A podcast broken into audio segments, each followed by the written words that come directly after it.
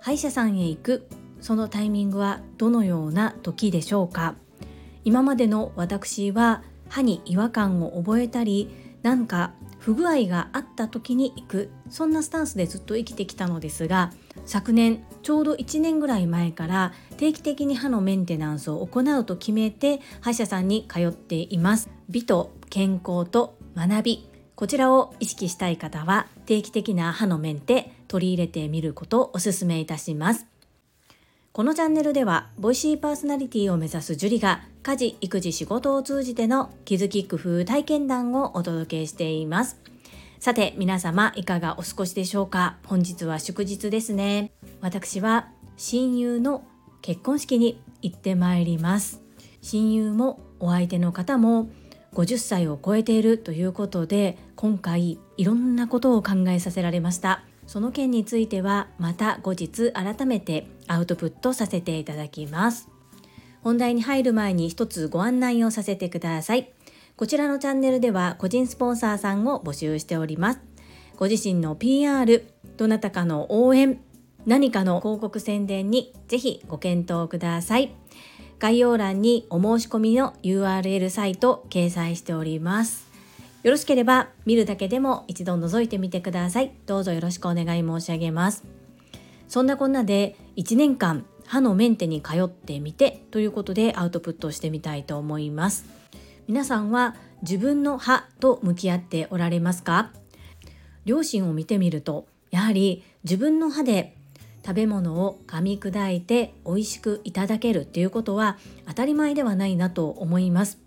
どんなに気持ちが若くあった若くいたい若くいると決めていたとしてもやっぱり老化これは避けて通ることができませんだからといって諦めるのではなく100歳人生と言われている今私の唯一無二のメンターでいらっしゃる朝倉千恵子先生がよくおっしゃるのは愛知エイジングをしたいのであれば美と健康と学びですとよくおっしゃっています。その通りだと思います。少しでもそういった意識を持って活動することが早いに越したことはないかなというふうに思い45歳を超えて急に肌荒れを起こしたりいろいろな体調不良が出てきたりということも経験しています。そんな中歯に対してもいろいろと思うところがあってよしやるぞと決めて約1年前からいろいろなことを行ってきました一体どんなことをしたのかということを3つに分けてお話をさせていただきます。まず1つ目、信頼できる歯医者さんを選ぶ。2つ目、自分が自分の歯に対してどう思っていて何をどうしたいのかっていうことを包み隠さず話す。最後3つ目は信頼してお願いした先生のおっしゃる通りにするということです。まず1つ目の歯医者さん選びです。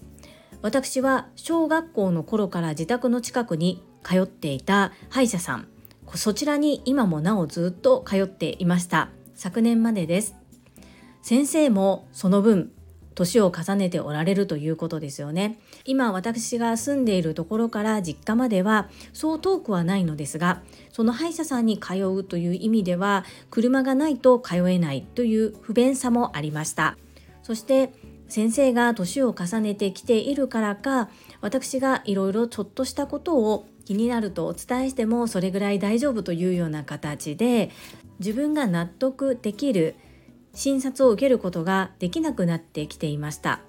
そこで割と私の場合美容院にしても病院にしても自分で通い始めると変えるということはあまりしないタイプなので勇気は言ったのですが一旦そこに通いつつも自分でいろいろと歯医者さんを探してみることとしました。そこで行き着いたのが今通わせていただいている歯医者さんです。ということで自分に合う自分の思いを形にしてもらえる歯医者さんを選ぶということは本当に大切なことだなというふうに感じております。2つ目の自分が歯に対して思っていることを包み隠さず全て先生に伝えることができるかどうかという部分です。いやそんなことを言ったら否定されるかもとかあきっと無理だろうなという思い込みで何も話さないことの方がこう解決に向かわないなと思いましてもしできないであってもそのできないということをはっきりお医者さんの立場からおっしゃっていただく方が納得がいくなと思ったんですね。私の場合は上の前歯1本が小学校の時から差し歯です。これは正面から走ってきた方の頭がですね私の歯にぶつかりまして永久歯が折れました。なので小学校4年生の時から私は上の右の前歯が差し歯なんですね。でその差し歯が成長とともに歯もやっぱり大きくなりますので2度3度と入れ替えを行ってきたんですけれどもここ最近ちょっと目立つようになってきていて今までは自分ではこう写真で笑ってみてもあまり気づかないような状態だったにもかかわらず今はそこだけすごく自分で目が行くようになってそれでそれが原因でこう思いっきり歯を出して笑いにくくなっていました。歯を出して笑いたい思いっきり笑いたいのに歯が気になって笑えないということでこれを何とかしたいなと思ったのが一番のきっかけです。それプラス下の歯の前歯のところの着色も気になりそして前歯の歯と歯の間に小さな虫歯のようなものも見えていてそこも気になっていました。さらに昔10代の頃に治療した奥歯の虫歯の後の詰め物がシルバーなんですね。それも思いっきり笑うと見えていて、まあ、仕方がないのかなと思いつつもこれも白に変えれたらいいなっていうのをずっと思っていました。そういう自分の中で変えたいな変えれたらいいな何とかしたいなと思っていた部分をその自分がよしここでお願いしようと決めた先生に包み隠さず全て私は話をしました。女医さんなんですけれどもその話を全て先生は受け止めてくださってそして順を経て治療を行ってくださいました。残念ながら前歯の差し歯に関しては今しっかりくっついている状態なのでここで今動かすっていうのは私の体的にも費用的にも負担がかかるのでそこが目立たなくするような形で周りをどうにかしていこうということで話が進んでいきました。なので前歯以外の部分は1年かけてしっかりと直していただいて私のやりたい変えたい変わりたいと思っていたところは全て治療することができました。最後3つ目先生のおっしゃる通りにするです。何でもそうなんですけれども誰かに相談したり教えてくださいお願いしますと言って言っているにもかかわらず自分だけではどうすることもできないから専門家の力を借りるわけなんですがそこに対して自分の思いを乗せてしまってこうしてくださいああしてくださいっていうのを自分の思いで排除してしまうシーンって歯医者に限らずいろいろとあると思うんですね。それってやっぱり相手のことが信じられていないからそういうふうになってしまうのかなというふうに思います。8月にカラー診断を受けてその時に先生に教わったこともそうですし今回の歯医者さんのこともそうなんですがもうその方を信じて私はついていくと決めて行ったので全ておっしゃる通りにしています自分でやってもダメ何をやってもできないそこで専門家にお願いしているのだから専門家のおっしゃることを素直に正直に受け止めて自分の思いがどうとか関係なくそのまま実践行動をする。これとっても大切なことだと感じています。歯のメンテに関しては実際に治療という意味では1年かけて全て終わりました。あとはいかに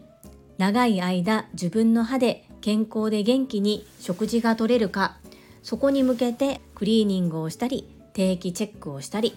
そういったことを定期的に通いながら行ってまいります。スタンド FM リスナーのあなたはご自身の歯と向き合っておられますか？2023年私は自分の歯とも向き合いましたし自分のセンス見た目このダサい自分からなんとか抜け出したいという思いでカラー診断を受けてみたりはたまた知識の便では全く今まで